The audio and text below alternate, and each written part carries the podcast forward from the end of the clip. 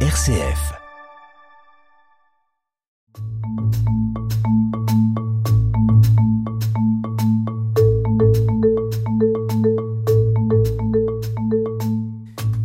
Jésus priait les psaumes et lorsqu'il s'adresse à ses disciples, il cite Jonas, la reine de Saba. Bref, il nous plonge dans le judaïsme et la culture juive qui est la sienne. Et c'est ce que nous allons faire aujourd'hui avec vous, sœur Anne. Bonjour. Bonjour. Vous êtes l'une des six sœurs Clarisse vivant ici, dans le monastère de Senlis, où nous nous trouvons aujourd'hui. C'est un ordre qui a été fondé par Sainte Claire au XIIIe siècle. Et nous sommes dans un monastère que vous avez entièrement refait il y a quelques années déjà. On est même dans la bibliothèque. Sœur Anne, si nous sommes avec vous, c'est pour parler de l'Ancien Testament. Alors, Peut-être un mot sur ce que représente l'Ancien Testament dans la vie de prière d'une congrégation. Quelle place il prend dans votre vie, l'Ancien Testament? Alors, le, plus gros volume, c'est bien évidemment les psaumes. Euh, comme dans toute euh, vie monastique et même euh, les prêtres qui sont tenus de dire leur bréviaire, comme on dit. donc, vous savez, la grosse partie, c'est ruminer les psaumes, recommencer, recommencer, euh, donc il y en a 150, il y en a des grands, il y en a des petits, il y en a qui nous sont tout à fait accessibles, il y en a qui nous sont très, très hermétiques parce qu'on n'est pas du tout dans le même contexte historique, etc. etc. Euh, je crois que d'un mot, s'il y a des auditeurs qui sont un peu rebutés par ces psaumes, parce que ça saute du coq à l'âne à l'intérieur, bien souvent, très souvent même. Et euh, c'est l'une des meilleures clés que j'ai trouvées, c'est le mot gratitude. C'est-à-dire que ce psaume, quand on prend du premier verset au dernier, euh, en fait, il relie le film de ce qui vient de vivre. Et il le vit avec le Seigneur, bien sûr, on est d'accord. Il revit le film, donc euh, on repart à l'image numéro un et on va jusqu'au bout. Donc on, télescope toute l'histoire. Euh, ça, c'est très mal passé. Au secours, Seigneur, merci, c'est génial, t'as tué tous mes ennemis. Enfin, on a tout bout mm. à bout. ça va beaucoup trop vite pour nous qui sommes cartésiens et qui avons besoin d'une certaine logique pour enchaîner les affaires. Voilà. Donc ça, c'est vraiment une clé euh, qui me semble intéressante. Euh, maintenant, il y a évidemment dans l'Ancien Testament beaucoup d'autres choses que les psaumes, et euh, vaudrait mieux qu'on ait une petite idée de ce qui s'y passe, parce que quand on lit le Nouveau Testament, donc là c'est quand même plus fréquent chez les chrétiens, il y a énormément de choses qui sont purement et simplement des citations de l'Ancien Testament, ce qui veut dire des accomplissements de l'Ancien Testament. Donc, si euh, on lit tel ou tel passage, bon bah c'est bien, euh, c'est génial, Jésus est super, il a fait un miracle, machin truc, on applaudit et puis c'est bien. Mais si on comprend que ce que Jésus est en train de faire et que l'écrivain a pris soin, inspiré par l'Esprit Saint, de, de, nous l'écrire, c'était bien plus que de nous raconter une anecdote mm. sur Jésus qui est un super-héros. C'est pas ça le sujet. Donc, faut dépasser cette, cette première lecture et puis aller euh, retourner dans, les références. Et, donc, à ce moment-là, on comprend l'énormité de ce qui est dit. Mm. C'est bien plus que euh, ce que nous, on peut en comprendre à une lecture euh, superficielle, qui, malheureusement n'est que superficielle. Voilà. Et c'est ça qui vous a passionné, Sœur Anne, euh, et c'est ce lien entre l'Ancien et le Nouveau Testament, mais aussi entre la culture juive du Christ et puis ce qui va advenir justement dans, ce, dans le Nouveau Testament. Alors on va rester au niveau des références dans cette émission sur le Pentateuque, donc la Genèse, l'Exode, le Lévitique, le Livre des Nombres et le Deutéronome. Ce, ce Pentateuque, pour vous, dans la tradition juive, qu'est-ce qu'il représente? Alors, donc, ce qu'on appelle le Pentateuque, euh, comme son nom l'indique, c'est les cinq, euh, enfin, livres, c'est un bien grand mot, parce que Teuk, c'est pas. Bon, mais donc, euh, pour un juif, c'est la Torah. Et donc, quand on dit la Torah, pour un juif, il va penser à deux choses la Torah écrite, ce qui est pour nous le Pentateuque, et la Torah orale. Et euh, alors vous allez avoir bon, tout un tas de noms, hein, donc on ne va pas rentrer dans les détails. On a entendu parler de Talmud, on a entendu parler de Midrash, on a entendu mm. parler de tout un tas de choses. Bon, c'est-à-dire qu'il va y avoir plus de sauce, plus de jus, mm. que ça va être beaucoup plus euh, vivant pour leur communauté. Et donc c'est ça qui, spontanément leur vient en citation. Bon. Et là, on se retrouve avec des petits morceaux de phrases. Euh, je dis, mais, mais attention, c'est que ce petit bout de phrase-là, euh, moi je l'ai dans le Nouveau Testament, sauf que là où je l'ai dans le Nouveau Testament, ça veut rien dire.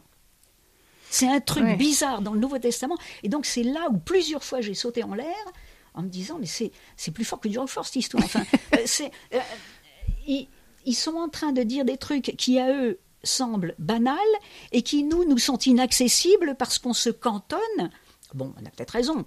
On se cantonne dans la Torah écrite, mm. euh, mais que du coup, il y a plein de trucs dont on, on se dit, bon ben voilà, quoi, c'est écrit, c'est comme ça dans le Nouveau Testament. D'abord, c'est c'est par l'Évangile. Et donc, on ne pose pas de questions, quoi. Enfin, on reste. Voilà, vous, vous nous invitez justement à essayer d'entendre hein, ces échos entre l'Ancien et le Nouveau Testament, mais aussi en, lien avec la tradition juive orale. C'est ça qui vous a intéressé. Et, et surtout que nous, chrétiens, lecteurs de tout ce Nouveau Testament, on ose se poser des questions en disant qu'est-ce que c'est que ce truc? Ce, paragraphe-là ne tourne pas rond. S'il ne tourne pas rond, c'est qu'il y a autre chose en dessous. Et c'est ça qu'on va essayer de voir avec vous. C'est un peu ce qui est caché, euh, c'est le deuxième sens de, l'écriture. Alors on entre dans le vif du sujet avec un, premier thème euh, qui vous a intéressé, c'est celui du Dieu unique. Alors, si je cite l'Ancien Testament, et je vais citer le Nouveau Testament et vous, vous nous direz à quoi vous pensez que ça fait référence. Donc, c'était Matthieu 25, 14. C'est comme un homme qui partait en voyage et il appela ses serviteurs, il leur confia ses biens, une somme de cinq talents, un autre deux talents, un troisième un seul talent, et à chacun selon ses capacités. Et puis, euh, donc, on va, voilà, se déroule l'histoire, et à la fin de l'histoire, voilà que euh, cet homme qui partait en voyage va venir faire le point de ce qui s'est passé avec euh, les talents qu'il a diversement distribués. Et voilà ce qu'il dit au troisième. Alors, il fallait placer mon argent à la banque, et à mon retour, je l'aurais retrouvé avec les intérêts. Enlevez-lui donc son talent, et donnez-le à celui qui en a dix. Voilà, donc le troisième, on l'a compris, autant les deux premiers avaient bien fait fructifier, autant le troisième l'avait caché et n'avait rien fait fructifier. Qu'est-ce qui vous a interpellé dans cette histoire, euh, sœur Anne? Eh ben, Si on prend bien le texte mot par mot. Il y a un premier serviteur, un deuxième serviteur, mais le troisième serviteur, on aurait attendu quoi? On aurait attendu, donc qu'ils lui disent Tu n'as pas fait ton boulot, ça, on est d'accord. Mais il aurait dû lui dire Pourquoi tu n'as pas fait comme tes petits camarades? Pourquoi tu n'as pas fait fructifier ton talent? Or, il ne lui reproche pas de ne pas s'être retroussé les manches pour faire fructifier son talent, il lui reproche de ne pas avoir été mettre son talent ailleurs, à la banque, pour que d'autres travaillent pour lui, on est d'accord? Et donc, euh, notre euh, Joyer Eisenberg donc, euh, nous, nous, explique que dans la, dans, le, dans, le, dans la fête de Pessa, donc paraît-il, au deuxième soir, bon, très bien, il y a une comptine pour les enfants où on leur apprend au passage les chiffres, et donc euh, alors ça se chante. Euh, bon. Je vous propose qu'on en écoute un extrait justement de cette comptine. Comme ça, on reviendra tout de suite après dessus.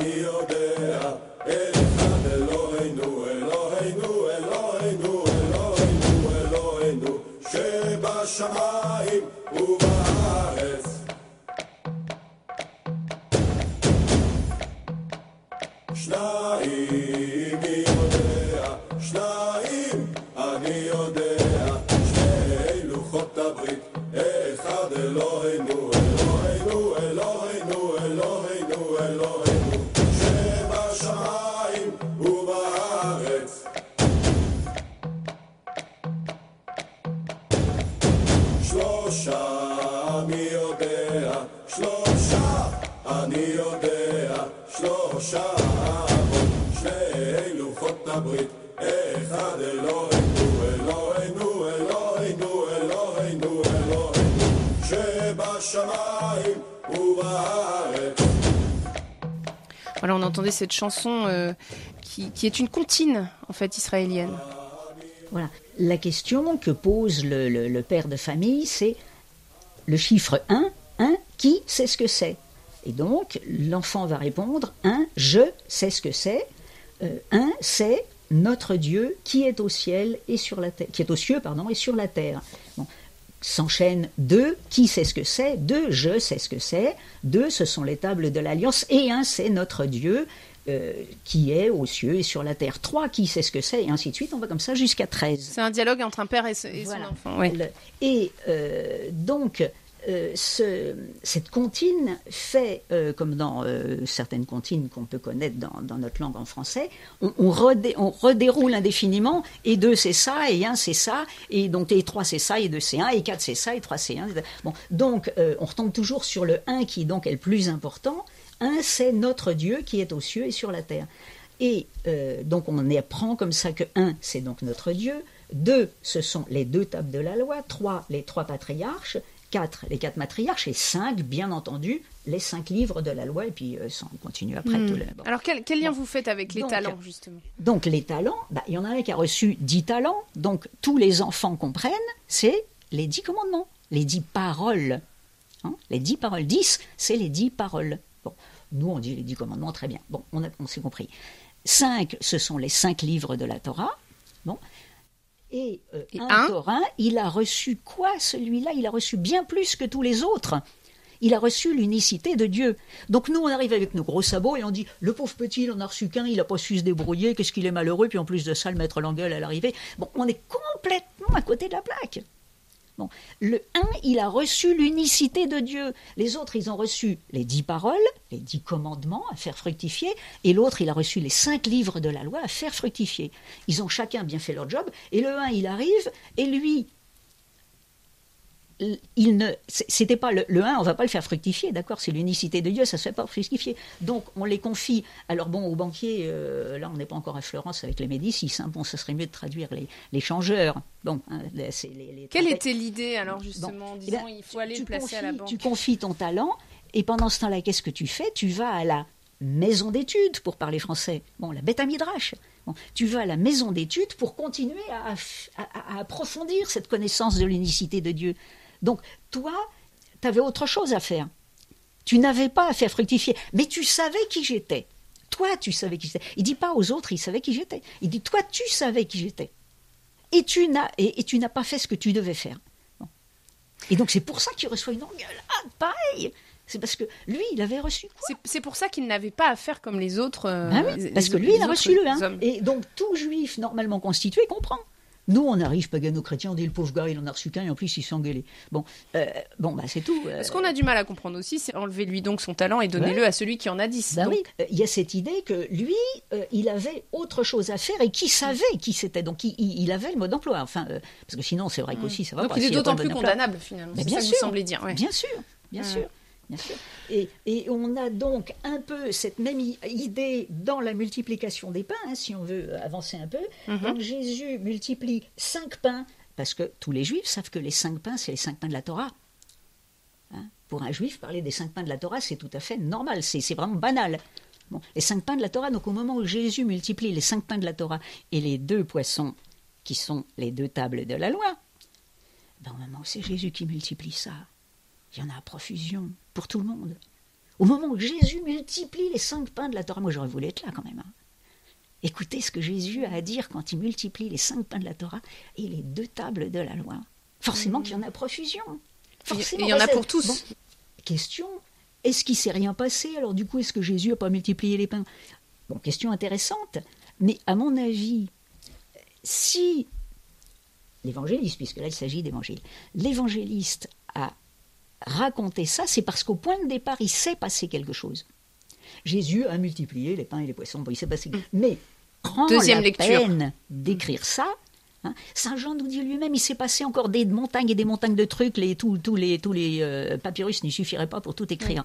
Bon, donc, euh, si ça a été choisi, si cet événement-là a été choisi, c'est parce que il y avait une deuxième chose à comprendre. Bon. Alors nous, c'est pareil, on arrive en disant ah bon alors il a multiplié les pains, euh, c'est bien, il a donné, bah oui, il a donné à manger à tout le monde, on est d'accord, c'est bien quand les gens ont faim. on- Mais euh, si l'évangéliste nous le raconte, c'est pour nous dire bien plus que ça. En quoi ça nous concerne que des gens qui avaient faim autour de Jésus ont réussi à manger? En quoi on est concerné? En quoi on est con- Alors que si on nous dit c'est lui qui multi, c'est encore d'actualité. C'est Jésus qui qui, qui- qui multiplie Qui- le pain de la Torah. ouais. C'est- une très belle chose dans le judaïsme. Dit chaque verset doit avoir, c'est-à-dire euh, à l'obligation d'avoir, hein, c'est doit euh, au sens d'obligation, Mhm. doit avoir 70 interprétations possibles.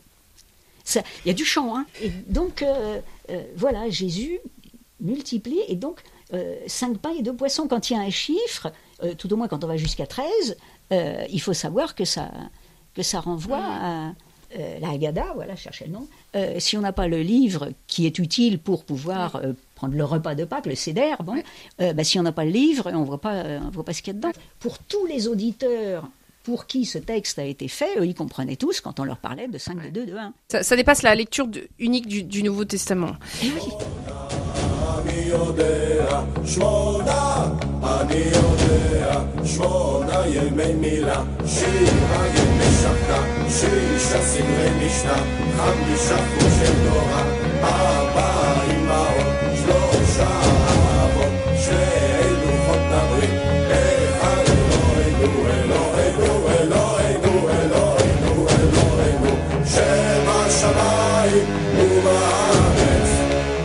Alors, il y a d'autres exemples pour lesquels c'est valable, euh, et notamment le Lévitique. Alors, euh, vous, ce qui vous a intéressé, c'était euh, le texte, donc je vais, je vais le citer, hein, c'est le texte du chapitre 16, versets 7 à 23, qui renvoie, d'après vous, à Luc, chapitre 4, versets 29-30. Je vais lire les, trois versets dans Luc. Ils se levèrent et poussèrent Jésus hors de la ville, le menèrent jusqu'à un escarpement de la colline où leur ville est construite pour le précipiter en bas. Mais lui, donc Jésus, passant au milieu d'eux, allait son chemin. Alors Azazel, faut rappeler que c'est le démon du désert. Voilà, chaque année, il était euh, livré lors de, lors de la fête de l'expiation, avec un bouc chargé symboliquement des péchés. Dans le Lévitique, on retrouve cet extrait puis il prendra les deux boucs et les placera devant le Seigneur à l'entrée de la tente de la rencontre. Aaron tirera les sorts pour les deux boucs, un sort pour le Seigneur, un sort pour Azazel. Aaron présentera le bouc sur lequel est tombé le sort pour le Seigneur et en fera un sacrifice pour la faute. Quant au bouc sur lequel est tombé le sort pour Azazel, on le placera vivant devant le Seigneur afin d'accomplir sur lui le rite d'expiation en l'envoyant vers Azazel dans le désert. S'ensuit dans ce texte vraiment l'explication du rituel de l'expiation. On trouve quoi ici finalement dans ce lien entre ce rite, véritablement la question du bouc émissaire, la question de la pureté, la question de la faute, du sacrifice, et puis vous, vous avez fait un lien avec Saint Luc et ces, hommes qui le poussent hors de la ville. Voilà, donc je me suis trouvée là encore devant un, un texte, si on l'épluche un peu, ils sont en train de le pousser, pour le jeter d'un escarpement. De pousser Jésus. De pousser Jésus, bien sûr. Euh, pour le pousser du haut d'une falaise, du haut d'un escarpement. Et lui, passant au milieu d'eux, allait son chemin. Autrement dit, il marche en sens inverse. Et quand on pousse quelqu'un, en général, bon, on peut le pousser qui, qui, qui mm. marche à reculons. Mais c'est euh, si, si, vraiment on fait un bout de chemin ensemble, si, si le trajet est un peu long, euh, bon, voilà. Euh, donc je prends une Bible, une autre, aller voir un peu ce qu'il peut y avoir comme note. Et alors je tombe dans une explication très claire. Bien entendu, toutes les Bibles disent toujours la même chose. Dans ces cas-là, chacun se renvoie le, truc. Euh, nous ne savons pas très bien ce que veut dire cet escarpement parce qu'il n'y a pas d'escarpement à Nazareth et on ne voit pas du tout euh, euh, de quoi il peut s'agir. Ah, j'ai dit, bon, ben d'accord, c'est bien. tout c'est clair. parce que comme chacun sait, il y a des choses qui ne changent pas, même au bout de 2000 ans, c'est-à-dire les collines euh, quand il y en a, les, les voilà, les sources, et les, voilà, tout ça, ça ne peut pas changer. Donc euh, là, alors plusieurs Bibles disent ça en note, bon, j'étais bien avancé. Donc un jour, je l'entends parler, donc euh, toujours ma même source, bien sûr, de cette histoire donc de, des deux boucs qui sont offerts. Et donc là, on nous explique, donc il faut que les deux boucs soient absolument identiques. Il y en a un qui est offert, donc comme il vient de le dire, hein, à l'Éternel, l'autre euh, à Azazel. Donc en fait, Azazel veut dire lieu escarpé. Bon, alors déjà, ça devient intéressant parce que euh, Luc, quand il parle de lieu escarpé, hmm. il peut parler d'Azazel. Bon, et puis c'est peut-être pour ça qu'il n'y en a pas à Nazareth. Bon, c'est peut-être parce que Luc est en train de nous raconter qu'il s'est fait jeter par sa communauté, au sens propre. Mais en fait, il nous le raconte en nous parlant de cette histoire de bouc envoyé à Azazel.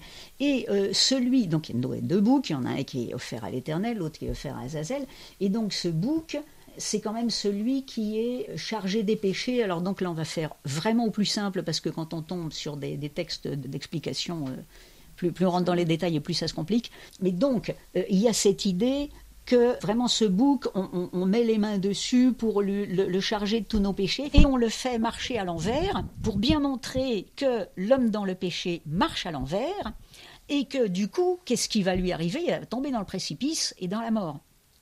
Bon ça devient assez intéressant. Oui, alors c'est d'autant plus intéressant parce que les détails que, vous nous donnez, en fait, ce sont des détails qu'on trouve justement dans le Lévitique. C'est-à-dire que le Lévitique, c'est bien de redire que ça contient tous les préceptes moraux et toutes les règles de rituel d'une certaine manière. Voilà, c'est pour ça que c'est très détaillé finalement. Euh, ça nous en parle pas trop. Hein, c'est un livre qui est peu lu, oui. le, Lévitique n'a pas beaucoup de succès. Euh, mais il faut quand même savoir que c'est là-dedans qu'on fait apprendre l'hébreu aux enfants, tout au moins qu'on faisait. Hein. on avait commencé par là. Bon, je ne sais pas si c'est encore valable aujourd'hui, mais c'est comme ça. Bon, nous, au Moyen-Âge, on faisait apprendre le, latin avec les psaumes dans les monastères. Bon, bref.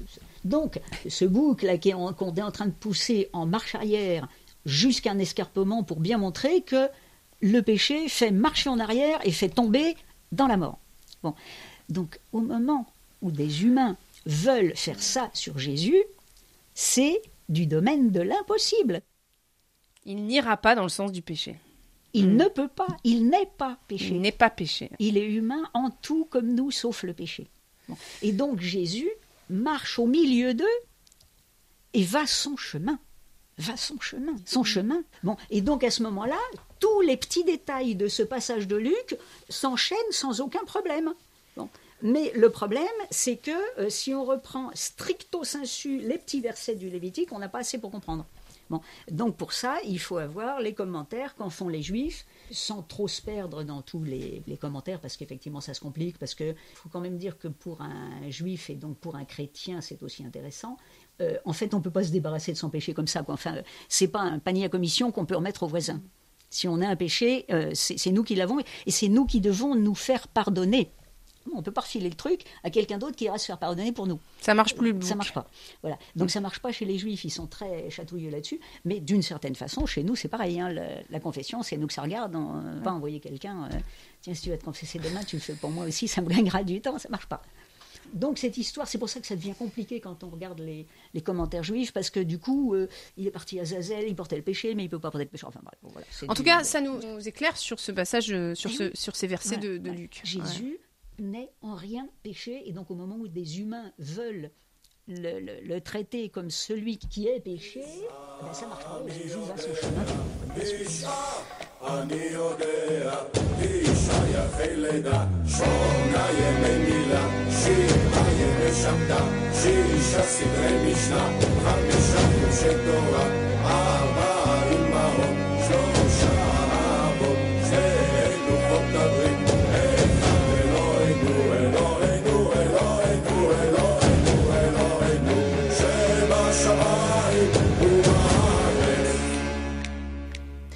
Autre passage qui vous a intéressé, c'est celui qui se trouve dans l'évangile selon Saint Matthieu au chapitre 18. Alors ça, commence un, peu au verset 21 où Pierre s'approche de Jésus, lui demande Seigneur, lorsque mon frère commettra des fautes contre moi, combien de fois dois-je lui pardonner jusqu'à sept fois? Et Jésus lui répondit Je ne te dis pas jusqu'à sept fois, mais jusqu'à soixante-dix fois sept fois. Et le passage qui vous intéresse, c'est ce verset 23. Ainsi, le royaume des cieux est comparable à un roi qui voulut régler ses comptes avec ses serviteurs. Et après s'ensuit l'histoire du serviteur. Est-ce que vous voulez la raconter? Il faut bien noter que c'est un roi.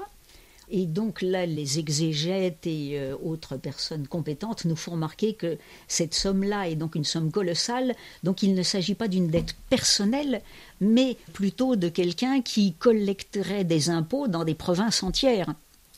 Donc le gars revient une fois par an avec ce qu'il a collecté, les, sommes de telle province, de telle province, et qu'il doit ramener au roi. Et puis donc euh, la, parabole nous raconte l'histoire de... Il était une fois un roi qui avait son, percepteur qui revient de la province, euh, machin truc, euh, et puis il arrive les poches vides, les sacs vides, rien. La récolte a été mauvaise, ils n'ont rien pu nous donner, donc voilà, bah, cette année c'est une année blanche, c'est tout, dans mmh. ma province, je te rapporte rien.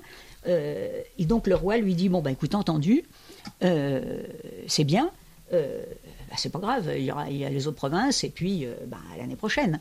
Bon, voilà. donc le roi il, il engueule même pas son serviteur en lui disant T'aurais quand même pu rapporter et grignoter un petit quelque chose, ou Mm. t'aurais pu y mettre de ta poche un peu, parce que bon, l'année dernière, tu t'étais quand même bien fait. Bon. Oui, et ça donne non, le sentiment qu'il n'y a pas d'exigence. Voilà, le roi euh, pardonne de façon euh, large. Bon, alors peut-être qu'il a les moyens, c'est possible, mais enfin, il est large quand même. hein. On connaît des gens qui Mm. ont les moyens et puis qui sont pas si larges que ça. Le maître, donc, est, est- est totalement euh, pardon, pour parler un jargon chrétien, puisqu'il s'agit d'une parabole et qu'il s'agit du pardon. Et ce, ce percepteur, à la sortie, tombe sur quelqu'un qui lui doit euh, trois cacahuètes, et il l'empoigne, etc. Il faut que tu me rendes ça tout de suite. Bon. Et c'est juste à la porte et donc il y a ses propres collègues qui sont là, puisque ça doit être l'époque où il faut euh, revenir avec tous les trucs. Et euh, ses collègues sont donc absolument euh, catastrophés de voir ça. Pourquoi? Ils en sont même d'ailleurs tellement catastrophés qu'ils rentrent et qu'ils disent au roi, tu sais pas ce qui s'est passé de l'autre côté de la porte. Enfin, c'est bon. Pourquoi est-ce qu'ils sont catastrophés? Et c'est là où c'est pas dit dans le texte, mais c'est à nous à le comprendre. C'est que quand quelqu'un va chercher les impôts dans une autre province pour ramener au roi, c'est l'envoyé du roi. C'est le visage du roi pour ces provinces. Oui. Donc, il a été lui aussi pardonnant, puisque euh, il est revenu avec rien. Donc, jusque-là, ça marchait. Et le roi a dit OK. Bon, tu, tu es, un, tu, tu es un bon serviteur. Tu Mhm. n'as pas été euh, à pressurer les gens. Bon. Mais une fois qu'il est dehors, là, du coup, euh, il a tout oublié. Il a là, là, une problème. Là, c'est, pire qu'une mise à jour qui marche pas. C'est le, il n'y a plus rien. Et, pour rien du tout, euh, il, devient tyrannique. Enfin, tout ce qu'on voudra euh, vis-à-vis d'un, pauvre gars qui n'en peut même. Bon. Et donc c'est pour ça que les collègues sont scandalisés. C'est parce que voilà, il était ton visage, Seigneur, et voilà le visage qui donne de toi maintenant. Il sort de chez toi et voilà ce qu'il est en train de faire. Voilà le visage qui donne de toi. Il faut pas oublier que c'est Pierre qui a demandé qu'est-ce qu'il faut qu'on fasse. Bon. Donc Jésus, dans ce chapitre 18, Jésus dit, le cardinal Lustiger était euh, farouche là-dessus, hein, le, le jugement des disciples, c'est le chapitre 18. Matthieu 25 et le jugement dernier, c'est le jugement des goyim, c'est le jugement des nations. Donc effectivement, là, ce qui est mis en question, c'est qu'est-ce qu'on fait du visage du Christ. C'est Voilà. ça que vous semblez Donc, dire. Voilà. Bon. Qu'est-ce qu'on traduit du, du visage du Christ, en fait Qu'est-ce qu'on traduit bien, du roi euh, Je me dis toujours, on, on est des bipèdes. hein. On a deux petites pattes, ils sont, qui sont donc, euh, pour marcher droit, hein, il faut les deux autant. hein. Donc, il y en a une qui est notre cœur à cœur avec le Seigneur. Alors, bon, bah, chacun son, hein, sa façon de, de- de vivre.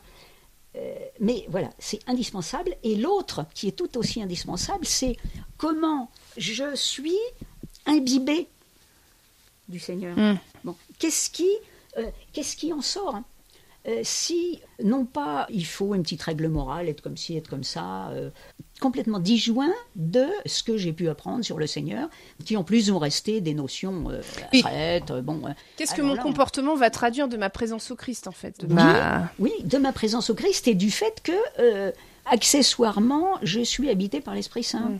D'accord. Donc, aujourd'hui, qui est le visage de Dieu pour les gens qui sont autour de moi Eh bien, moi et mes frères habités par l'Esprit Saint. Mm. Il n'y a, pas- pas d'ortiller, hein, on s'y prenne comme on veut, on peut pas. Donc on la question, c'est de écouter, rester euh, pareil avant la porte et après la porte, après avoir vu le roi. hein. cas. on pourrait dire ça. Merci beaucoup, Sœur Anne, pour euh, cet euh, éclairage du Nouveau Testament via l'Ancien Testament et via les- toutes les pratiques euh, juives euh, qui ne sont pas toujours écrites, justement, la loi orale. C'était passionnant. Nous nous étions au monastère de Senlis, monastère des Clarisses. Merci à vous et à la semaine prochaine.